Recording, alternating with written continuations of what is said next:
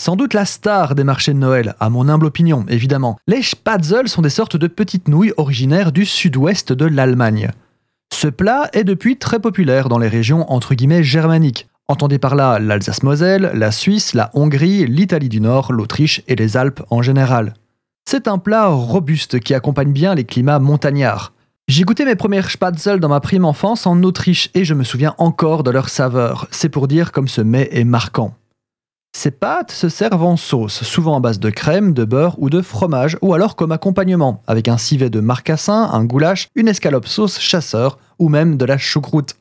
Sur les marchés de Noël, vous en trouverez principalement aux champignons, lardons et à la crème. Mais nous n'avons pas encore décrit les pâtes en elles-mêmes. Les Spätzle ou Spätzle sont des pâtes alimentaires à base de farine, d'œufs et d'eau. La grande différence avec les pâtes italiennes est son taux d'humidité, qui est beaucoup plus grand. Les pastas s'aplatissent et se laminent, là où les spätzle, plus chargés en eau, se pressent, se coupent ou se rabotent, au moyen d'ustensiles spécifiques. La méthode la plus traditionnelle est le Schaben, qui consiste à couper finement la pâte à la main pour former les spätzle.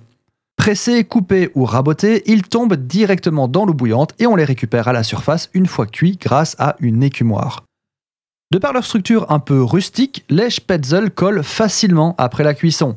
Voilà pourquoi il est traditionnel d'empêcher ce phénomène au moyen de beurre ou d'autres produits laitiers. Un mets à découvrir ou redécouvrir que vous pouvez bien sûr acheter en magasin ou faire vous-même ce que je vous conseille. Si vous n'allez pas au Spätzle, ce sont les Spätzle qui viendront à vous.